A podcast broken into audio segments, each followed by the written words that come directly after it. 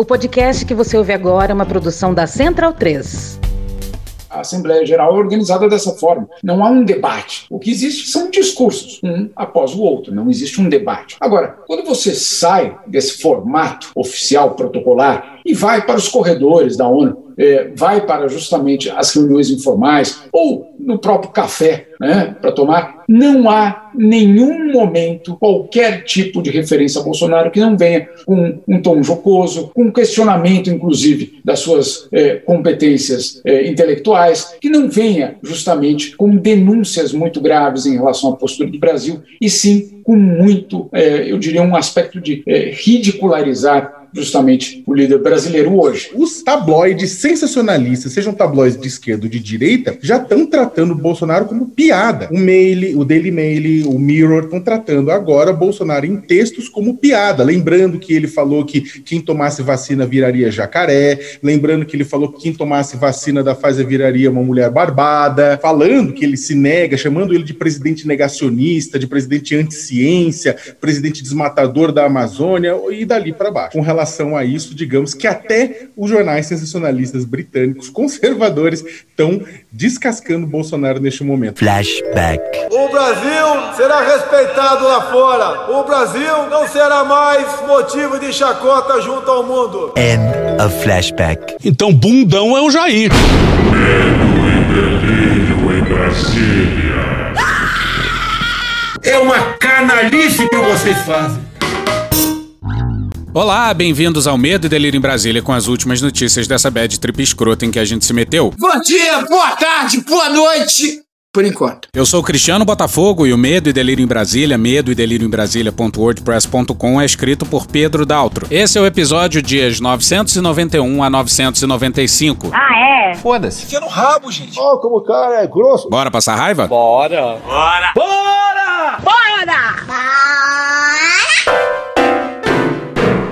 This is Fear and Loathing at the United Nations with your host, Christian Setfire. My first guest tonight is Alexander Fleet.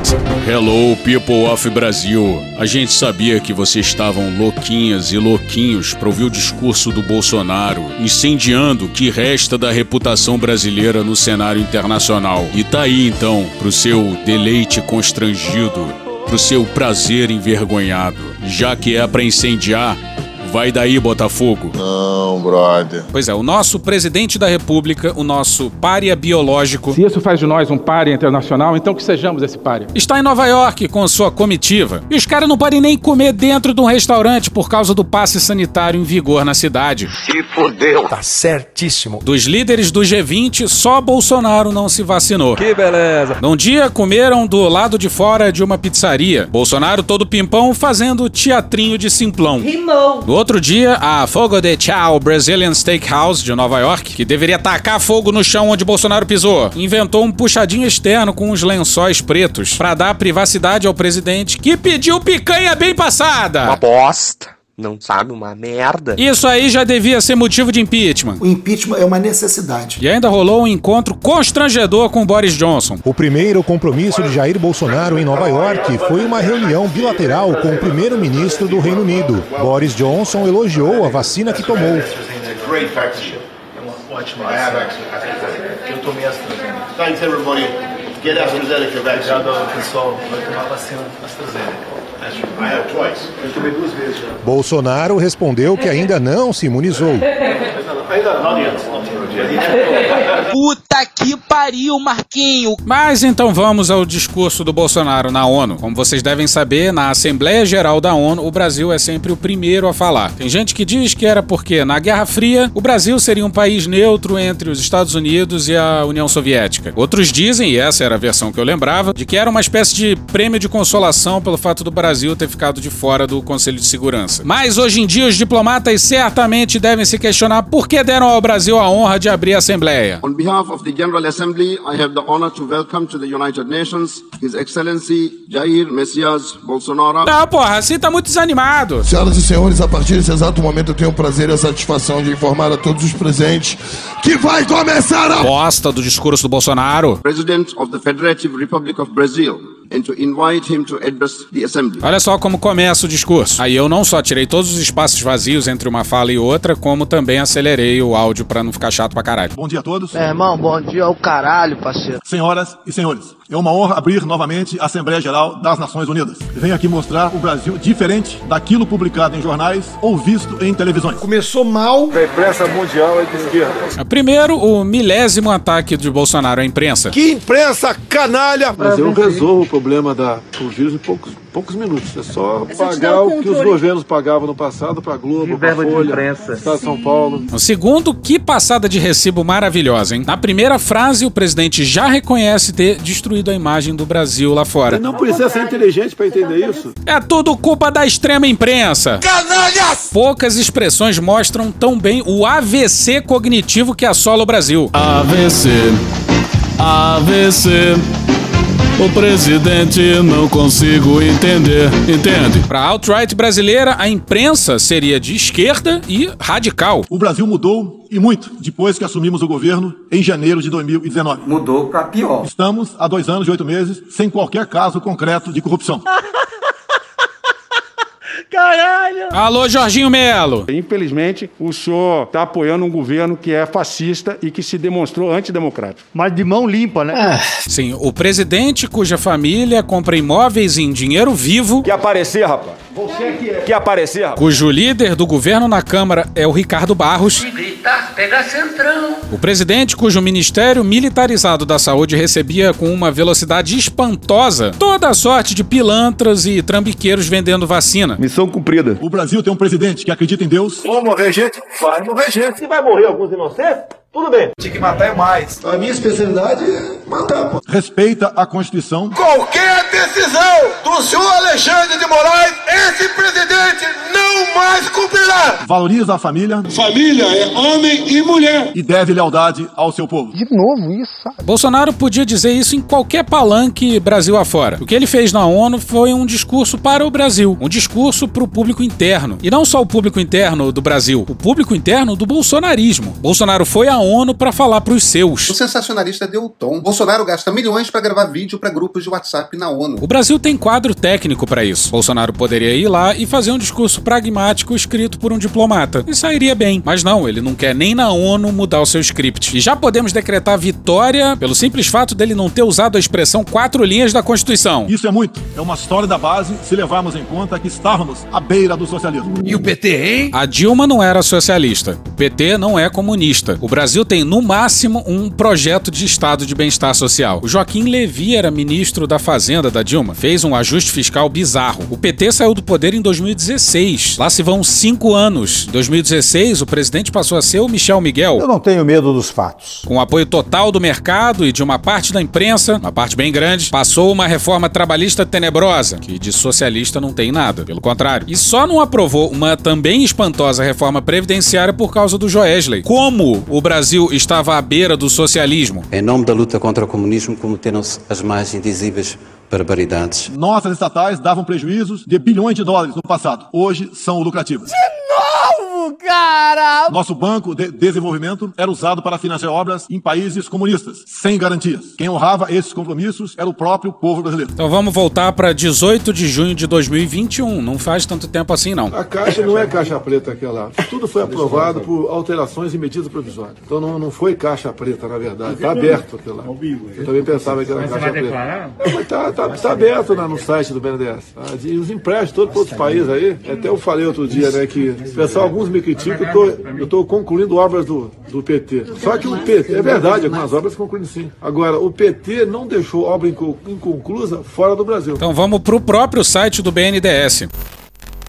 Por que o BNDES investiu tanto dinheiro em obras no exterior? Quando a gente ouve falar em dinheiro que foi enviado para fora, na verdade estamos falando dos financiamentos à exportação dos bens e serviços de engenharia brasileiros. Nessas operações, assim como em todas as outras que o banco realiza, o BNDES desembolsa os recursos exclusivamente no Brasil, em reais, para a empresa brasileira, à medida que as exportações vão sendo realizadas. Portanto, quem recebe o dinheiro é a empresa brasileira que vende para fora e não o país. Mas mas quem fica com a dívida é o país estrangeiro, porque ele é o responsável por fazer o pagamento, que deve ser feito com juros em dólar ou euro. O financiamento do BNDES não cobre, por exemplo, bens adquiridos no exterior ou gastos com mão de obra de trabalhadores locais. Ele cobre exclusivamente os bens e serviços de origem brasileira utilizados na obra. E se o país não paga, é o Brasil que deixa de receber? Sim, surgiram inadimplementos dos pagamentos de Venezuela, 572 milhões de dólares, Moçambique, 122 milhões de dólares e Cuba, 162 milhões de dólares, em um valor total de 859 milhões de dólares acumulados até julho de 2021. Outros 717 milhões de dólares estão por vencer nesses países. Então, exportar serviços é ruim para o Brasil? A exportação de serviços, quando bem aplicada com neutralidade, é reconhecida mundialmente como importante instrumento de um país para estímulo à geração de empregos, ao aumento da atividade industrial e à obtenção de saldos positivos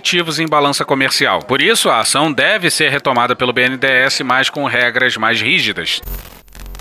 Pois é, primeiro o Bolsonaro falava da caixa preta do BNDES, que era só uma invenção. Depois alterou um pouco o discurso para o que está dizendo hoje. Tudo isso mudou. Apresento agora um novo Brasil, com sua credibilidade já recuperada diante do mundo. Credibilidade recuperada? Jura? Pois é, se o Brasil recuperou a sua credibilidade das duas, uma. Bom, ou as lideranças mundiais e o mercado como um todo recebem informações completamente distintas, ou talvez Bolsonaro esteja mentindo, hein, gente?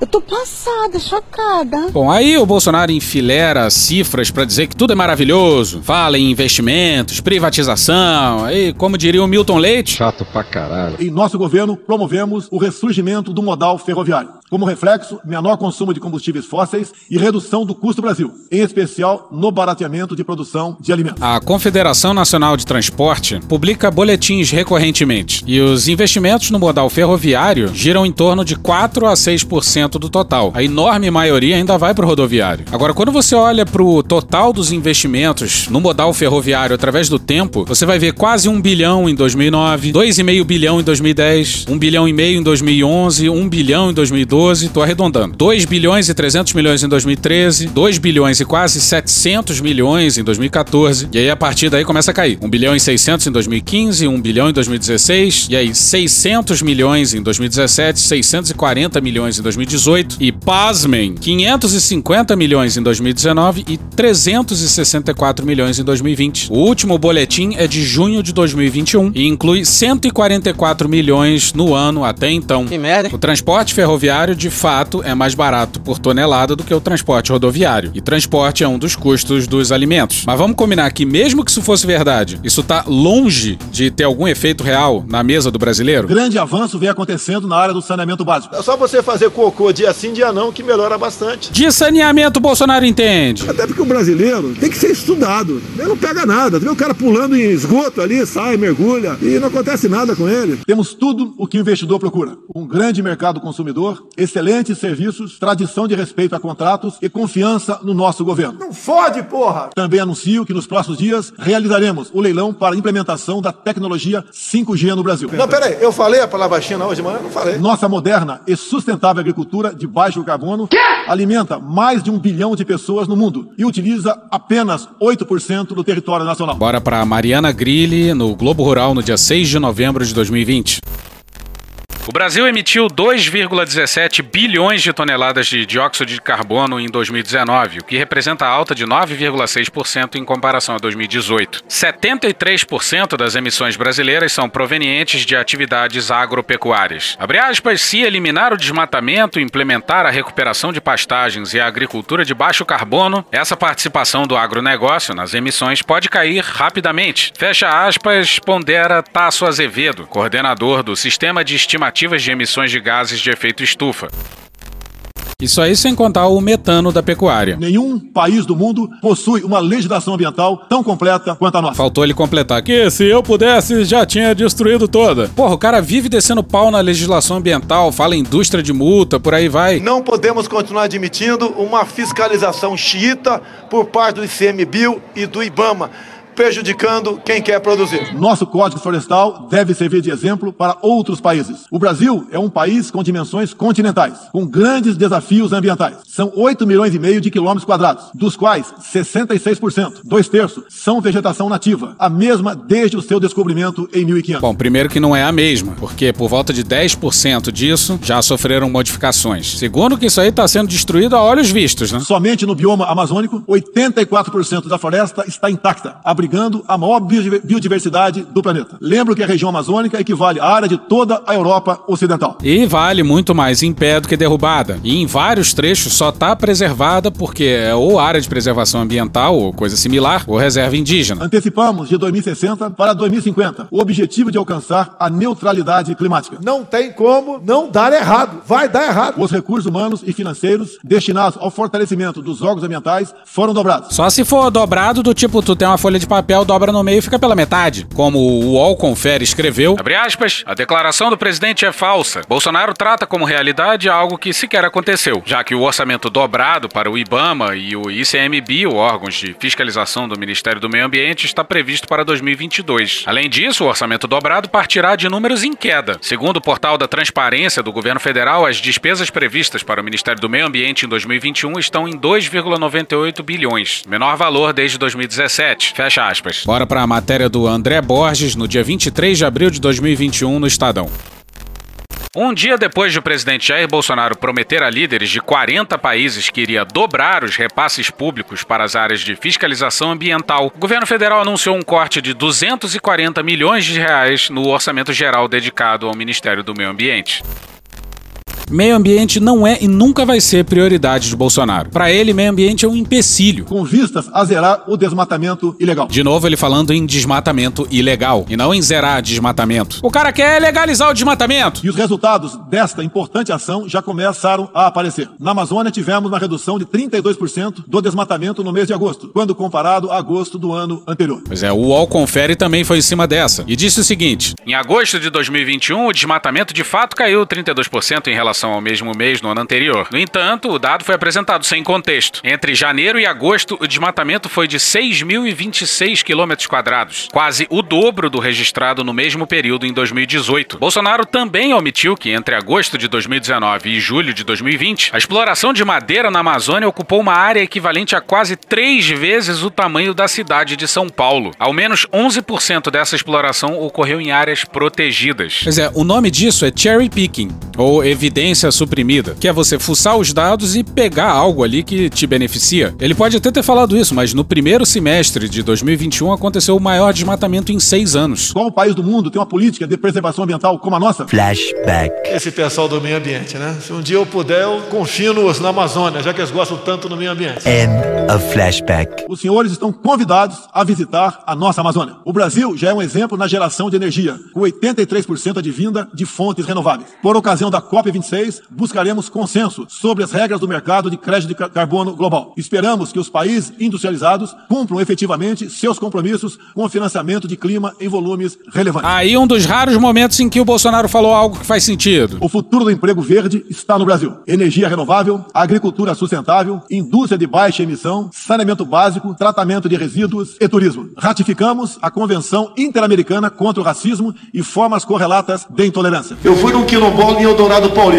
Olha, o, o afrodescendente mais leve lá pesava sete arrobas. Não fazem nada. Eu acho que nem para procriadores serve mais. Não vai ter um centímetro demarcado para reserva indígena ou para quilombola. Temos a família tradicional como fundamento da civilização. Meu Deus, a gente vai cansando, sabe? Mas sério, em que século a gente tá? E a liberdade do ser humano só se completa com a liberdade de culto e de expressão. Agora, do que, que ele tá falando? Se tem alguma liberdade de culto ameaçada no Brasil, é das religiões africanas. A Bolsonaro só sabe falar em perseguição aos cristãos, em cristofobia. E sim, se eu tivesse que chutar, ele provavelmente está falando do fechamento de igrejas durante a pandemia. 14% do território nacional, ou seja, mais de 110 milhões de hectares, uma área equivalente à Alemanha e França juntas, é destinada às reservas indígenas. Eu acho é pouco. Nessas regiões, 600 mil indígenas vivem em liberdade e cada vez mais desejam utilizar suas terras para agricultura e outras atividades. Pois é, segundo Bolsonaro, os índios têm a liberdade de serem tal como a gente. E acabou. A gente já deu sorte que ele não defendeu o marco temporal. E o chanceler deve ter gasto uma saliva pra tirar isso do discurso, ou o corpo técnico do Itamaraty. É, Por falar no chanceler, foi flagrado numa van junto com o Queiroga. Os manifestantes protestavam do lado de fora. O Queiroga, completamente descontrolado, se aproximou da janela e ergueu os dois dedos médios de forma furiosa. E o chanceler achou de bom tom fazer arminha com a mão. O Brasil sempre participou em missões de paz da ONU, de Suez até o Congo, passando pelo Haiti e Líbano. Nosso país sempre acolheu refugiados. Não parece. Senegaleses, haitianos, iranianos, bolivianos e tudo que é escória do mundo, né? E agora está chegando os sírios também aqui. A escória do mundo está chegando aqui no nosso Brasil. Em nossa fronteira com a vizinha Venezuela, a operação acolhida do governo federal já recebeu 400 mil venez- venezuelanos deslocados devido à crise político-econômica gerada pela ditadura bolivariana. O futuro do Afeganistão também nos causa profunda apreensão. Concederemos visto humanitário para cristãos, Caralho! mulheres, crianças e juízes afegãos. Ué, ué, ué, ué. A população do Afeganistão é de por volta de 38 milhões de pessoas. Estima-se que haja entre 10 e 12 mil cristãos no Afeganistão. Pelo visto, Bolsonaro tá cagando pros muçulmanos mesmo. Estado é laico, mas eu sou cristão. Nesses 20 anos, dos atentados contra os Estados Unidos da América, em 11 de setembro de 2001, reitero nosso repúdio ao terrorismo em todas as suas formas. Disse o sujeito que queria explodir uma adutora na represa do Guandu. Pronto, falei. Geralmente são marginais, terroristas, maconheiros. Em 2022, voltaremos a ocupar uma cadeira no Conselho de Segurança da ONU. Agradeço aos 181 países, em um universo de 190, que confiaram no Brasil. Reflexo de uma política externa séria e responsável, promovida pelo nosso Ministério das Relações Exteriores. Se isso faz de nós um páreo internacional, então que sejamos esse páreo. Apoiamos uma reforma do Conselho de Segurança da ONU, onde buscamos um assento permanente. Finalmente. A pandemia pegou a todos de surpresa em 2020. Histeria. Histeria. Histeria. Histeria. Histeria. Histeria. Histeria. Histeria. Histeria. Histeria. Histeria. Histeria, meu Deus do céu. Lamentamos todas as mortes ocorridas no Brasil e no mundo. Lamento, quer que faça o quê? Atenção, é agora que o bicho vai pegar. Sempre defendi combater o vírus e o desemprego, de forma simultânea e com a mesma responsabilidade. Pois é, com a responsabilidade de alguém que lamenta porque não é coveiro. Bolsonaro sempre deixou claro que por ele não teria sido feito nada, nenhuma forma de isolamento, nenhuma forma de distanciamento, ninguém usaria máscara, nada teria sido fechado, as pessoas teriam tomado cloroquina e não se vacinado. As medidas de isolamento e lockdown deixaram um legado de inflação, em especial nos gêneros alimentícios no mundo todo. No Brasil, para atender aqueles mais humildes, obrigados a ficar em casa por decisão de governadores e prefeitos e que perderam sua renda, concedemos um auxílio emergencial de 800 dólares para 68 milhões de pessoas em 2020. Bolsonaro já tinha feito isso no ano passado, só que no ano passado ele tinha falado em mil dólares. Ao presidente coube envio de recursos e meios a todo o país. Sob o lema Fique em casa e a economia a gente vê depois, quase trouxeram o caos social ao país. Nosso governo, de forma arrojada, implementou várias medidas econômicas que evitaram o mal maior. Concedeu auxílio emergencial em parcelas que somam aproximadamente mil dólares. E vocês se ligaram que ele culpou as medidas de isolamento pela inflação, né? Uma coisa é você falar, houve uma disrupção das cadeias produtivas. Isso cagou a oferta, o que aumenta a inflação. Outra coisa é você fazer o que ele tá fazendo, que é falar isso pra tirar o da reta. Lembro que terminamos 2020, ano da pandemia, com mais empregos formais do que em dezembro de 2019. Graças às ações do nosso governo, com programas de manutenção de emprego e renda que nos custaram cerca de 40 bilhões de dólares. Não fez mais do que sua obrigação. Somente nos primeiros sete meses deste ano, criamos aproximadamente 1 milhão e 800 mil novos empregos. Lembro ainda que o crescimento para 2021 está estimado em 5%. Não,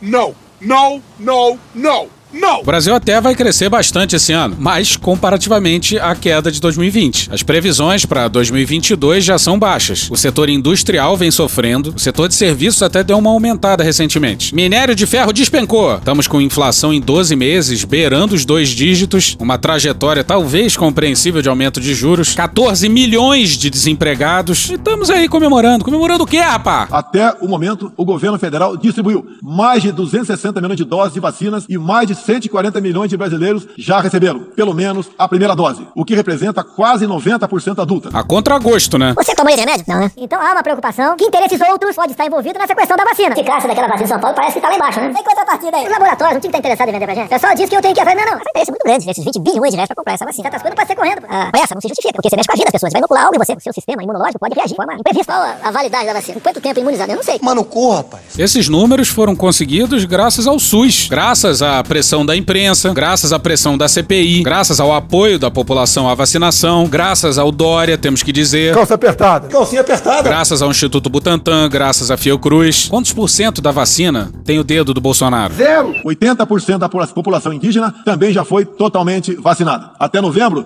todos que escolheram, que escolheram, que escolheram ser vacinados no Brasil serão atendidos. Isso não inclui aparentemente o presidente, o único líder do G20 a não ser vacinado, pelo menos declaradamente, porque Bolsonaro colocou um sigilo de 100 anos no seu cartão de vacinação. O meu, o meu IgG, eu não sei porquê, tá em 991. Não sei nem se eu peguei esse negócio. Eu peguei lá atrás, se peguei de novo, não fiquei sabendo, não senti mal, nada. Tô com 991, tá bom não? Se fuder. Apoiamos a vacinação. Mas não parece. Contudo, o nosso governo tem se posicionado contrário ao passaporte sanitário ou a qualquer obrigação relacionada à vacina. Tá errado. Tá muito errado isso. Um desesperado pedido de ajuda. Estados Unidos terá passaporte de vacina. Europa, idem. Bolsonaro se colocou contra, sabe como é que é, né? Liberdade acima de tudo, pessoal. A nossa liberdade vale mais que a nossa própria vida. Aquele que abre mão de um milímetro da sua liberdade em troca de segurança, seja o que for, não terá nada no futuro. Não, nada a ver, irmão. Eu não sou médico, mas sou ousado. E agora vem a parte mais absurda do discurso, que malandramente deixou final. Desde o início da pandemia, apoiamos a autonomia do médico na busca do tratamento precoce. Essa defesa de autonomia médica não vale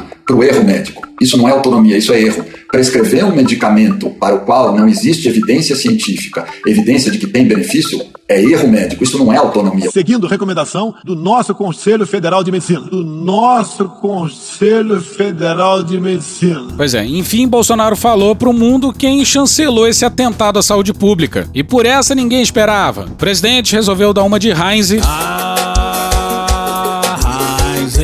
Em pleno púlpito da ONU. Eu mesmo fui um desses que fez tratamento inicial. Deus foi tão abençoado que nos deu até a hidroxicloroquina para quem se acometer da doença. Respeitamos a relação médico-paciente na decisão da medicação a ser utilizada e no seu uso off-label. O médico tem a liberdade total para trabalhar com o paciente. Total. Procura o médico rapidamente, tá o coquetel pazuelo aqui, tá ok, pessoal? O Bolsonaro sugeria, inclusive, que os pacientes trocassem de médico. Oh, o engenheiro tem liberdade total de usar o material que ele quiser. Se ele não quiser usar cimento, ele pode usar areia. Não entendemos porque muitos países, juntamente com grande parte da mídia, se colocaram contra o tratamento inicial. Por que será? Não funciona! Não funciona! Não funciona! Não!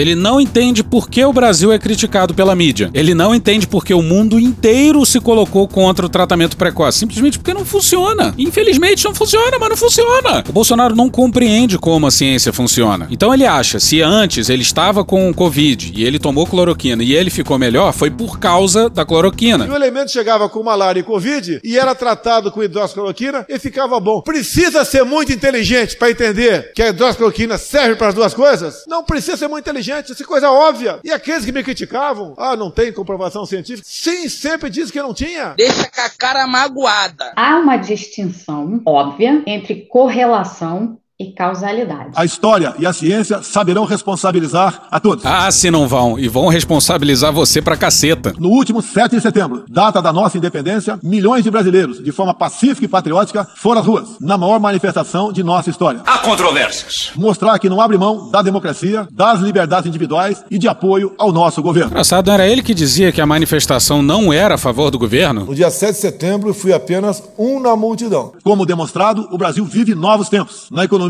temos um dos melhores desempenhos entre os emergentes. É mentira. Pois é, temos um dos piores. O G1 rebateu as mentiras presidenciais. E lá tá escrito que, abre aspas, em um ranking de 48 países, o Brasil aparece em 38º em desempenho do PIB no segundo trimestre, atrás de países como México, China, Chile, Peru e Turquia. Mesmo que o Brasil não tenha caído tanto quanto outros países. Gente, morreram quase 600 mil pessoas. Vão ter morrido mais de 600 mil pessoas ao final da pandemia. Sim, em algum momento o trade-off foi entre economia e vida, e não necessariamente foi, porque a atuação do Brasil na pandemia foi muito burra, tanto em termos de saúde pública quanto economicamente. Deixar cair um pouco mais o PIB para salvar muitas vidas, acho que tá valendo a pena, né, gente? Meu governo recuperou a credibilidade externa.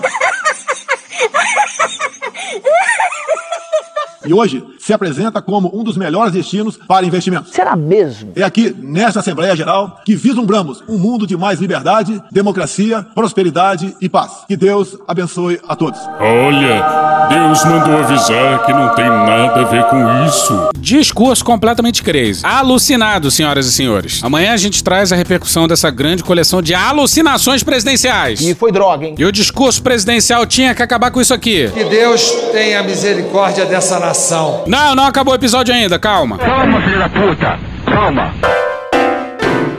Covid-17. É tudo tão absurdo que a impressão é que no comando da saúde ainda tá o general da ativa. O que você vai fazer? Nada. Mas é um civil tão submisso ao capitão quanto o general da ativa. É simples assim. Um manda e o outro obedece. Aí, do nada, do nadão, o ministério suspendeu a vacinação de adolescentes. Nenhum secretário de saúde foi avisado, os especialistas da pasta também não, e foi tudo anunciado numa live presidencial. Olha, tá em, tá, em, tá em voga aí a questão da vacinação dos menores. Tinha uma instrução normativa, se não me engano, uma nota técnica que dizia que numa prioridade para vacinar com a Pfizer todos os adolescentes entre 12 e 17 anos. Bom, o Bolsonaro deve ter ouvido isso no Pingo nos Is, né? Olha, Jovem Pan, a diferença enorme, em especial eu, Pingo nos Is, que fala a verdade. Caralho! Mas é claro que não é isso. A OMS vem falando de desigualdade de vacina. Tem países com 80% da população vacinada e outros países com 2%. Aí, como diz aí, professora Márcia Castro, Essa pandemia não vai acabar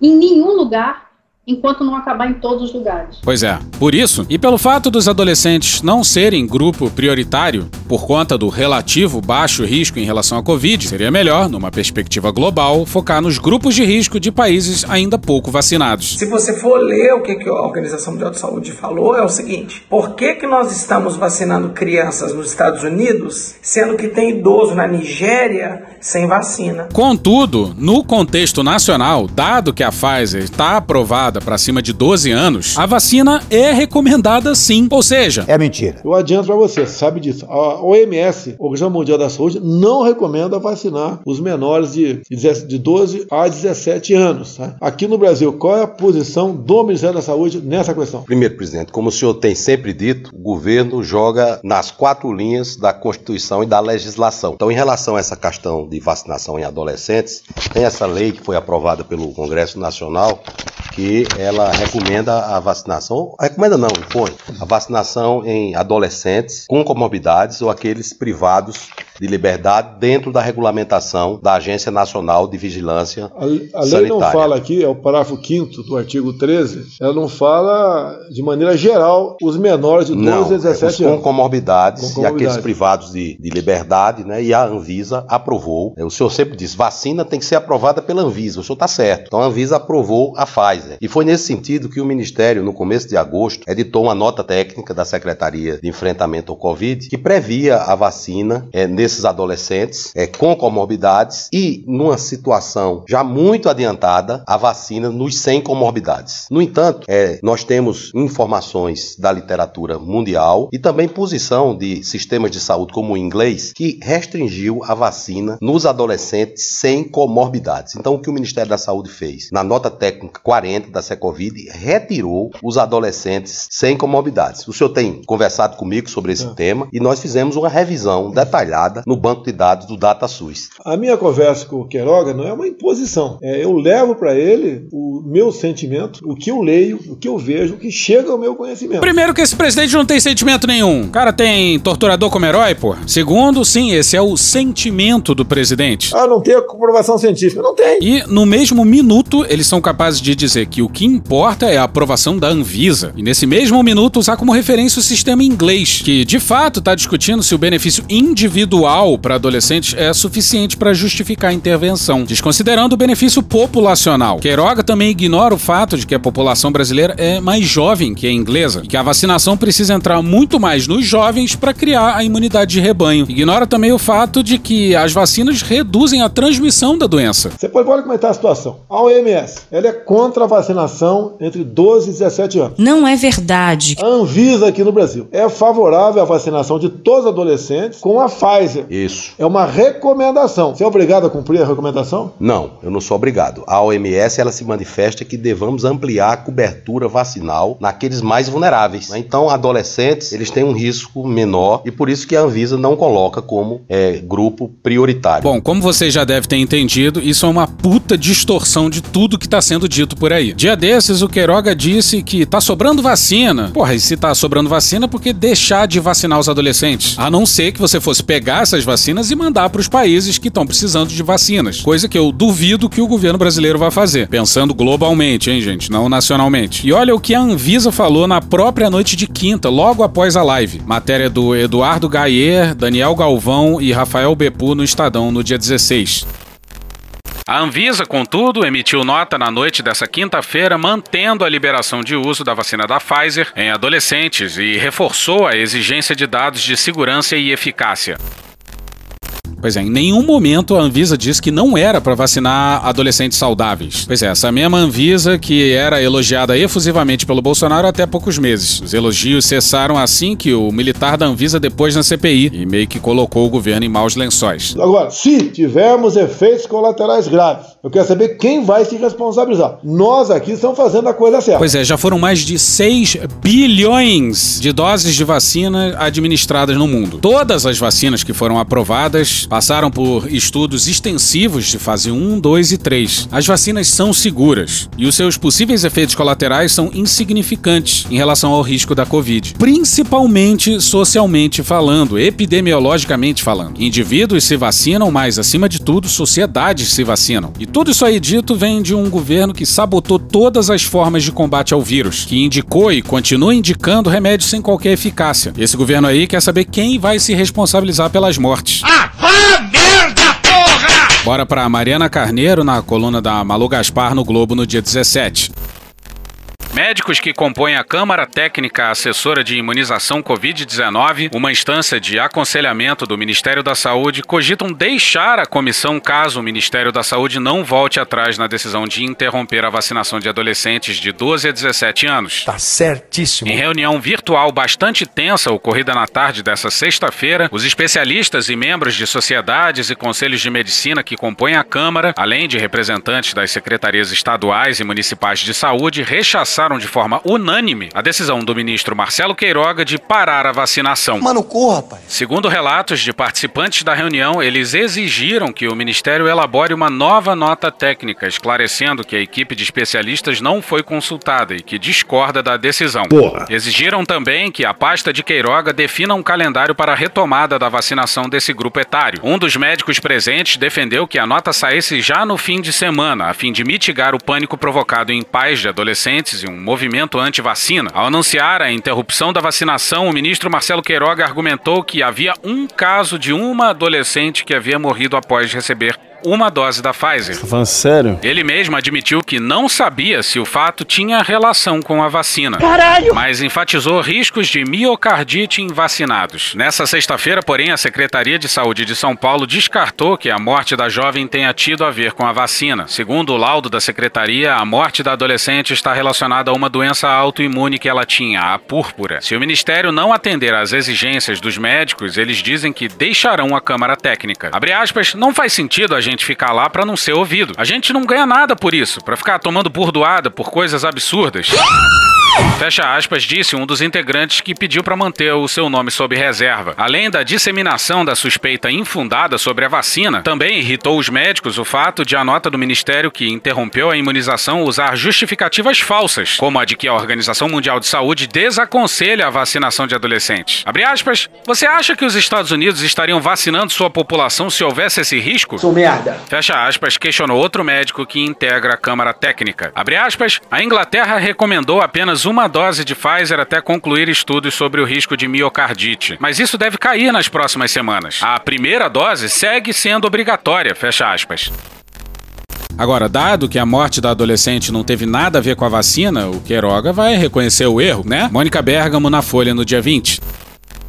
Queiroga afirmou à coluna que o relatório, que ainda será divulgado, não diz que a morte tem relação com a vacina. Abre aspas, não dá para estabelecer uma vinculação, fecha aspas, afirma ele. Abre aspas, mas também não dá para descartar, fecha aspas, segue o ministro. Nem, nem, nem que não tem, nem que tem. Abre aspas, apenas não temos hoje casos como esse descritos na literatura médica. Não sabemos se será um caso único ou se outros podem aparecer, fecha aspas, afirma. O ministro afirma que, abre aspas, mesmo que o caso estivesse vinculado ao imunizante, isso não invalidaria a vacinação dessa faixa etária. Os benefícios dela são infinitamente maiores do que os riscos. É o quê? Coerência no governo tem pra demais. São 220 milhões de doses de vacinas da Pfizer aplicadas só nos Estados Unidos. Se os benefícios são maiores do que os riscos, então por que caralho suspender a vacina? A conclusão do caso, no entanto, não deve fazer o Ministério voltar a indicar a vacinação de adolescentes de forma imediata. Aí, ó. Vai tomar no cu todo mundo. Pois é, o sentimento do presidente, pelo visto, fala mais alto, né? O Queiroga faz o Nelson Tais merecer uma estátua. Aí, ah, por falar em Tais, e a gente falaria do crime mais brutal desse governo, envolvendo a Prevent Senior e o gabinete nada paralelo. Mas isso fica para algum outro episódio essa semana, porque o discurso do Bolsonaro na ONU ferrou a gente e acabou tomando prioridade.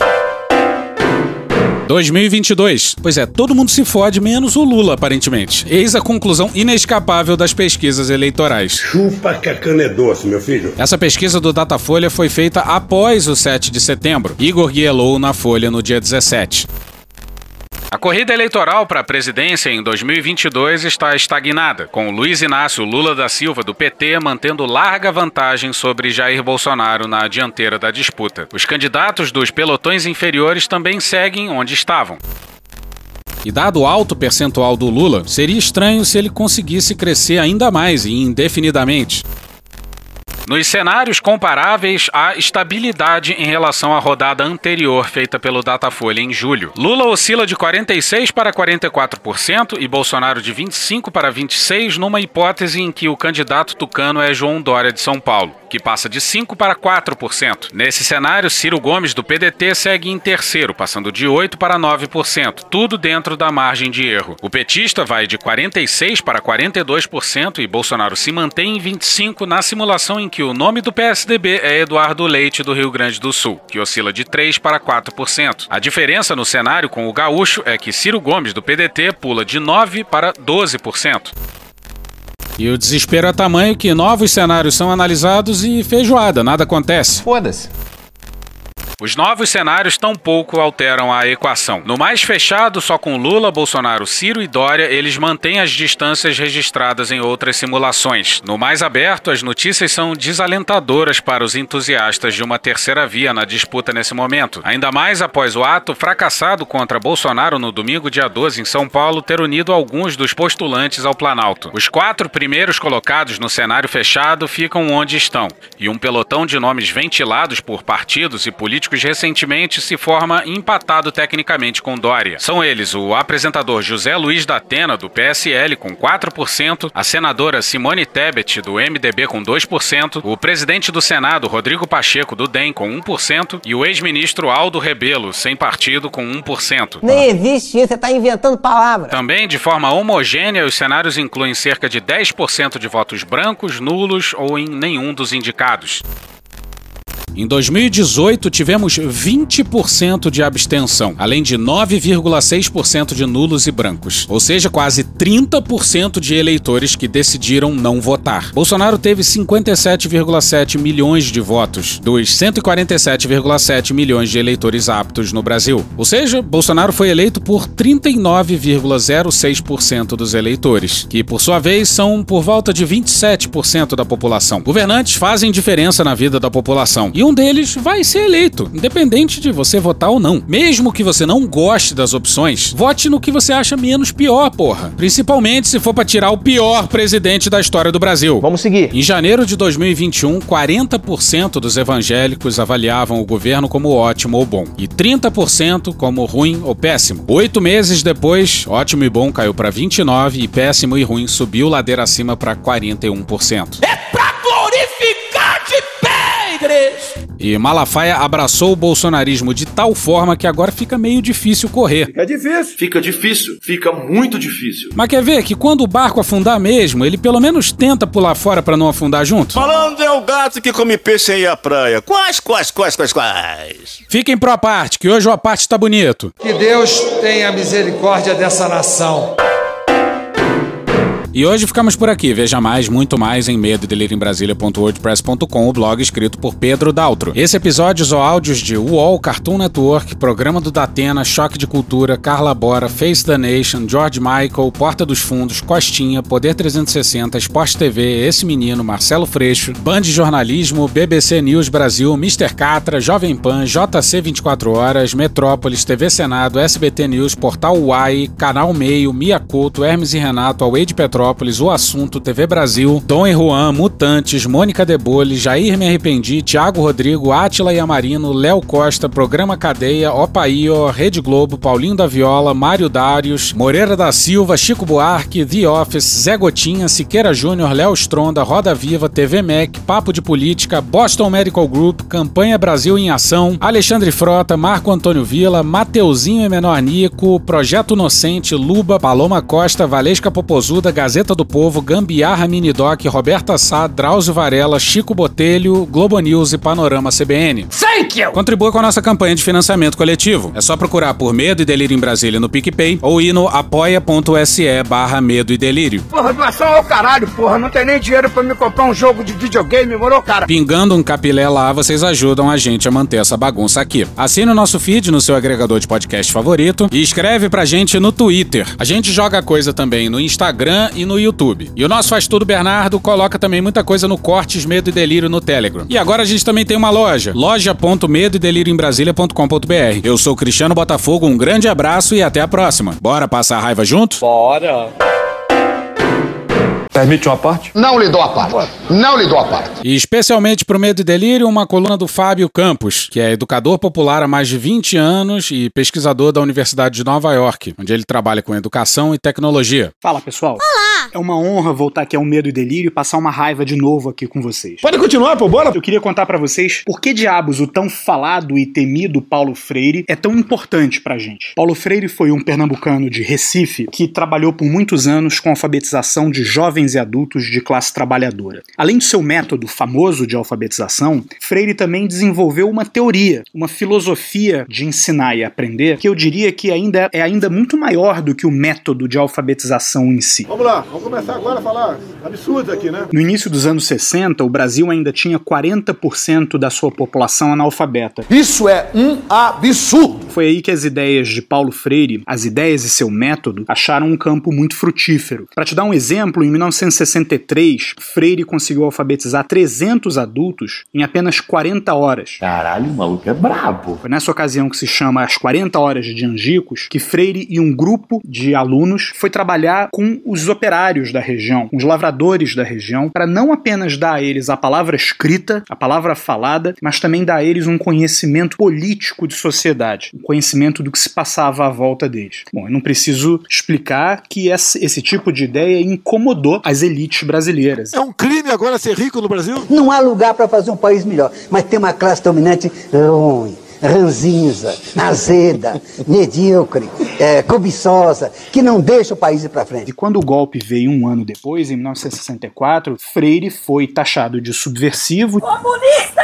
de que as ideias dele eram comunistas. Comunista do inferno! Quem é esse cara que acha que pode sentar com um trabalhador rural, cortador de cana, pescador, operário e dizer para eles que você tem que se conscientizar e não aceitar as coisas em silêncio? Sem doutrinação. Quem é esse cara que acha que alfabetizar um adulto da classe trabalhadora também pode significar alfabetizá-lo no mundo, sobre as coisas do mundo? As coisas estão no mundo, só que eu preciso aprender. Então, Freire acabou indo para o exílio e passou 16 anos fora do Brasil. Mas ele não ficou parado, né? Foi, por exemplo, no Chile, nos anos 70, que ele finalmente escreveu a Pedagogia do Oprimido, no final dos anos 60, início dos anos 70. Ele passou pela Bolívia, passou pela Suíça e até pelos Estados Unidos. Olha só. Nos Estados Unidos, por exemplo, Freire lecionou como um professor convidado na Universidade de Harvard e iniciou uma tradição muito legal dos cursos sobre Paulo Freire, das cátedras Freire fora do Brasil. Brasil. Mas eu diria para você que para entender Paulo Freire de verdade, a gente tem que entender o porquê da sua obra ser tão temida, deturpada ou até mesmo proibida, como já aconteceu algumas vezes. Essa filosofia aí do Paulo Freire da vida, esse, esse energúmeno aí que, né? Ah, foi, foi o ídolo da esquerda. Eu acho que tem dois motivos. Primeiro, Freire é muito bom. E ponto final. E ponto final. E ponto final. A qualidade do trabalho de Paulo Freire, ela é não somente muito boa, consistente e sólida. Boston Medical Group. Mas Freire escreve para um tema que é um tema sempre muito presente. Né? Ele escreve para os oprimidos, ele escreve para a classe trabalhadora, para jovens e adultos de países em região em desenvolvimento que precisam se alfabetizar. ABC. ABC. Mas, mais uma vez, não apenas aprender a ler e a escrever, mas aprender que o seu lugar na sociedade não é fixo, que o seu lugar na sociedade pode mudar, pode melhorar. E isso não depende apenas de trabalhar calado para o patrão. Aí, ó. Freire ensina também as pessoas a se organizarem, então ele é um organizador comunitário. De novo, isso incomoda muita gente. Elite rastaquera, né? Então, o primeiro motivo pela obra dele ainda ser tão lida e celebrada é que as condições de vida Uma merda. e as condições políticas que existiam nos anos 60, Uma bosta. quando ele começou o seu pensamento, começou a sua teoria, não apenas ainda existem, como talvez tenham se agravado. Com certeza. Vamos lá. Nos anos 60, tá? Em meados dos anos 60, tinha polarização política? Tinha. Ué, então tu não gosta do Lula? Não. Nem do Bolsonaro? Também não. Mas aí não pode, querido. Tinham ataques à democracia aqui no Brasil? Portanto, tivemos um golpe. O golpe! A gente tinha fake news? Claro que tinha. Fake news faz parte da nossa vida. Eu acho que até o fake news é válido, com todo respeito. Talvez a gente não tivesse do jeito que a gente tem hoje, com WhatsApp e redes sociais. Essas não estavam aí. Fica só no celular, menino, só no WhatsApp, menino! Mas a gente tinha, claro, a circulação de notícias falsas, bastante no Brasil. Diversos problemas sociais e econômicos estavam lá e estão aqui hoje. Tem inflação, tem desemprego. Nunca foi meritocracia, sempre foi desigualdade. Então a obra dele continua relevante. Agora, eh, vamos pensar o segundo motivo pelo qual a obra de Paulo Freire é ainda tão relevante. Foi ele mesmo quem criou o Batman? Não, não foi. Eu diria que a relevância vem dos militares. Malditos milicos. Sim, foi isso mesmo que você ouviu. Parte dessa Freire mania tem origem não apenas na obra genial de Paulo Freire, mas no fetiche dos milicos com as ideias supostamente subversivas do patrono da nossa educação. Malditos milicos!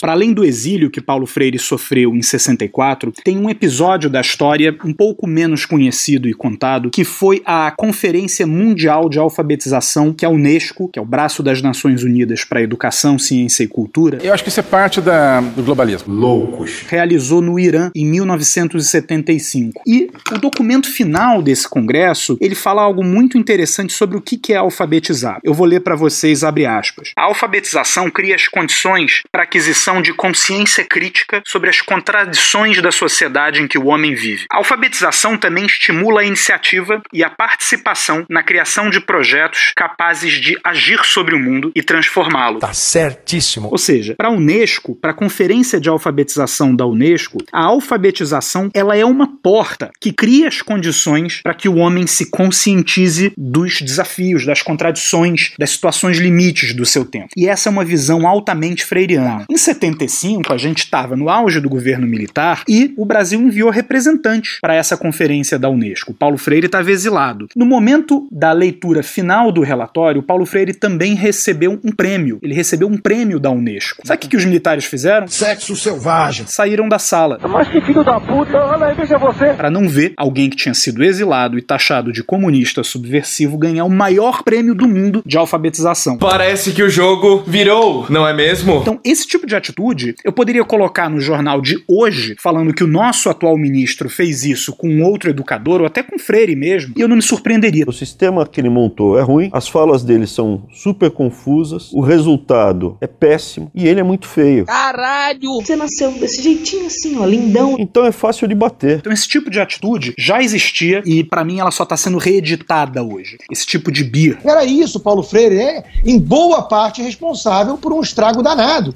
No nosso método de ensino. Bom, Freire só pôde voltar ao Brasil 16 anos depois, em 1980, quando começou o processo de reabertura do país. Tu tava fora do Brasil, irmão? Agora, o presente você já sabe, né? Desde o governo Bolsonaro, a gente tem uma campanha orquestrada de desinformação sobre Paulo Freire. Eu cresci ouvindo que o método Paulo Freire era uma maravilha e nunca vi sinais de sucesso concretos. Ali. O que faz o método Paulo Freire é enclausurar a pessoa numa jaula. E se ela já está numa jaula, em condições terríveis, ela vai ficar ali eternamente. Ou seja, o método Paulo Freire produz escravidão mental. É ridículo, né? É, o que a gente ouve por aí é: ah, Paulo Freire é o grande culpado pelo atraso na educação brasileira. Acho que tecnologia tu consegue de uma hora para outra com, essa, com esse ensino aí, com, do Paulo Freire, onde conseguiram retirar a autoridade do professor em sala de aula, onde o aluno é autoridade em sala de aula. Conseguiram isso aí. Eu duvido que qualquer pessoa que diga isso tenha jamais lido a obra de Freire. Atribuir a Paulo Freire algo que é responsabilidade por desastres que a gente tem na educação, que são sérios, é algo muito restrito. Aliás, um parêntese interessante. No domingo, dia 19 de setembro, quando comemorou-se o centenário de Paulo Freire, Dudu Bolsonaro fez um post sensacional no Twitter. Enfia no rabo, gente. Ele botou a imagem do Google, que colocou é, na sua primeira página uma homenagem a Paulo Freire e falou: tá vendo? A mídia é toda orquestrada. O Google se recusa a fazer uma homenagem a Jesus Cristo no Natal, mas faz homenagem a um comunista como Paulo Freire. Pelo amor de Deus, assim, eu diria que isso não é nem campanha de desinformação. Isso é recalque ou apetite enrustido, porque não é possível. Deixa de recalque. Seu recalque bate aqui no meu espelho e volta, meu amor. Então tem mesmo um monte assim de freire maníaco no governo federal. A gente sabe que o, o Abraham Weintraub é um freire maníaco. O voodoo que é Paulo Freire é um voodoo. Não tem comprovação científica nenhuma. Aliás, tem, né? Não funciona. O papel do Arthur como assessor direto do presidente, ele assessorou o presidente informando o que estava acontecendo na parte de pesquisa científica na área do combate à epidemia. E eu realmente acredito que ele ajudou a salvar muitas vidas. Aham, Cláudia, senta lá. Ele tem uma fixação por Paulo Freire, o Eduardo Bolsonaro. Nós temos que ter aqui é mais Mises e menos Marx, mais Olavo de Carvalho e menos Paulo Freire. Não, brother. Carlos Bolsonaro. Ao ser ridicularizado por ter publicado um tweet afirmando estar literalmente se matando para tentar melhorar, Carlos Bolsonaro, filho do presidente Jair Bolsonaro, respondeu indignado às críticas sem entender onde houvera errado e culpando, claro, uma tal geração Paulo Freire. O Heleno, né, o general Heleno tem uma fixação por Paulo Freire. Discordei dele algumas vezes e depois descobri que ele tinha razão. Agora sim. Agora, desses, o maior maníaco por Paulo Freire, o maior adorador de Paulo Freire dentro do armário é o meu, o seu, o nosso Jair Messias Bolsonaro. Agora, dá para compreender o porquê dos militares em geral, né, não todos, mas em geral, terem tanta nhanha com a obra e as ideias de Paulo Freire. Isso não pode acontecer. Pensa, por exemplo, em que tipo de escola o governo militar de 64 e o atual governo civil, acho que a gente chama quase de governo militar, o atual. É verdade. A escola em que eles acreditam. Pensa bem, militar gosta de escola militarizada, né? Baseada em obediência, punição, bater continência. Funciona. Eu sou favorável à tortura, tu sabe disso. Não é de se espantar que a gente tá vendo aí é, essa aberração das escolas cívico-militares. Mas não começou com Bolsonaro, não. Essa aberração começou muito antes, com essa história de escola sem partido, não pode falar de política aqui. Se fizer coletivo falando de feminismo acolá, a gente tá, já tá dizendo que é todo mundo comunista. O que é que vocês querem? Uma ordem nova, uma ordem comunista? Então, é, isso tudo, né, essa escola da disciplina, da ordem, do um manda, o outro obedece. É simples assim. Um manda e o outro obedece. É o contrário de tudo que Paulo Freire pregava. Presta atenção que é importante, pessoal. Freire falava em, por exemplo, repensar as relações de poder entre professor e aluno. Falava em tornar a educação mais do que um treinamento profissional. Ele falava em trazer relevância social para a sala de aula. Falava em conhecer e respeitar o universo do aluno, mesmo que esse universo seja diferente daquele do professor. Ele falava em desenvolver criticidade no aluno, falava em fazer o aluno entender que as engrenagens do mundo podem ser alteradas, podem ser mexidas, e Freire falava em buscar emancipação, falava que educação é a prática da liberdade. Liberdade acima de tudo, pessoal. Agora, veja o que a gente presenciou outro dia, né? Que foi o comandante do Exército Brasileiro enviando um comunicado recado para a tropa, dizendo para, na hora de é, se relacionar com notícias, de ler notícias, ter bastante cuidado com o que circula por aí, acho que até aí estamos de acordo, e confiar na interpretação dos líderes, ou seja, dos comandantes do exército, porque eles estão equipados, eles estão preparados para interpretar a notícia para a tropa. Porra! Então é óbvio que as ideias de Paulo Freire, de que cada um tem capacidade crítica de interpretar as notícias, de que deveria ter isso desenvolvido pelos professores, pelos educadores, isso vai conflitar com as ideias militares. Cala a boca, não perguntei nada. Militar, em geral, não gosta disso. Acabou a entrevista. Não gosta de um aluno que vai dizer, mas por que, professor? Ei, ei, ei, ei, ei, olha o problema aí. Ou que vai trazer uma referência que não está no, no que o professor planejou. O que eu posso dizer, para fechar, é que o lado positivo de todos esses esforços de desinformação do governo acabaram promovendo, de fato, um grande renascimento pelo interesse em Paulo Freire. Thank you! A própria viúva do Paulo Freire é, deu essa declaração no jornal O Globo de domingo, dia 19 de setembro, dizendo que a juventude voltou a se interessar pela obra de Freire. Então, é, vai aqui meu muito obrigado. Fica aí a você, Jair Messias Bolsonaro, o meu muito obrigado por ter feito todo esse esforço para que a gente voltasse a mergulhar com prazer e com gosto na obra desse que já era o patrono da educação brasileira, Paulo Reglos Freire. Ô, cara! Ô, cara! Eu fico por aqui, mas eu vou deixar um convite para vocês, tá? Vamos ajudar a corrigir esse erro histórico que o Brasil cometeu com o nosso grande educador. Sim, o Brasil tem uma espécie de dívida histórica com Paulo Freire. Então, eu convido vocês a lerem mais, saberem mais, se informarem sobre a obra do Paulo Freire e combaterem desinformação com informação. E tem gente que não quer enxergar isso aí. Bom, e se quiserem continuar o papo, me procurem lá no Twitter, é só colocar arroba facampus, F-A Campus. Falou? Abraços freirianos e bora passar raiva aí durante a semana. Porra! Porra! Porra! Porra! Putinha do poço. Problemas? Pornô. Pornô. Paralelepípedo de crack? Paralelepípedo de crack. Paralelepípedo de crack. Presidente, por que sua esposa Michele recebeu 89 mil de Fabrício Queiroz? Parte terminal do aparelho digestivo. Pum. Que bom do bom. Agora, o governo tá indo bem. Eu não errei nenhuma. Eu não errei nenhuma. Zero. Porra. Será que eu tô errando falar isso daí? Não tem como não dar errado. Vai dar errado. Tem tudo para não dar certo. O cu dilatado.